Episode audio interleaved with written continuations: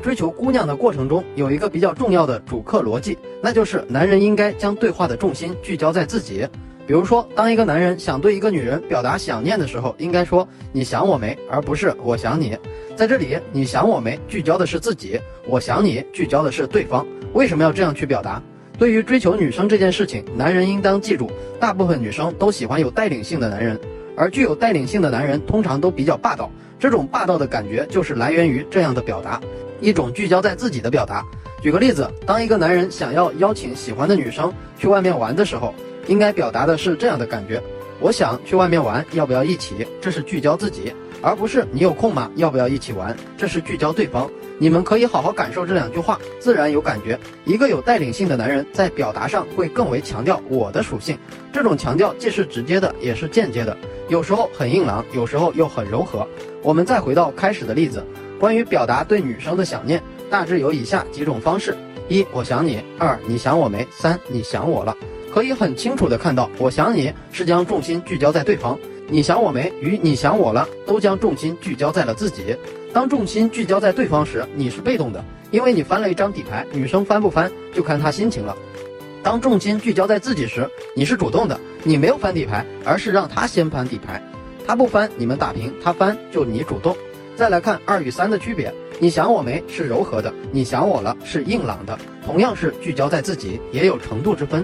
当你想主动示好的时候，应当柔和聚焦，比如你开启话题，那么用你想我没比较好。当女生更为主动的时候，可以硬朗聚焦，比如女生主动找你，可以直接来一句你想我了。你们应当去感受这里面的思维和感觉，不要生搬硬套，要学会真正去理解，你才能懂。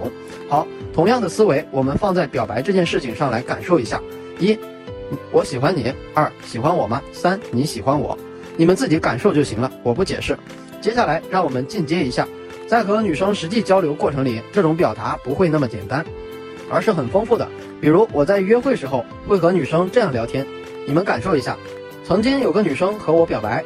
我给拒绝了，当时我也不知道为啥，莫名其妙的。现在想想，当时不应该拒绝的，长得挺好看一姑娘。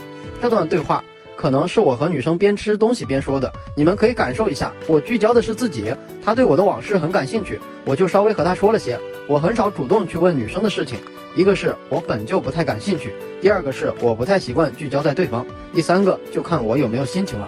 当然了，有时候有些女生会自己求问。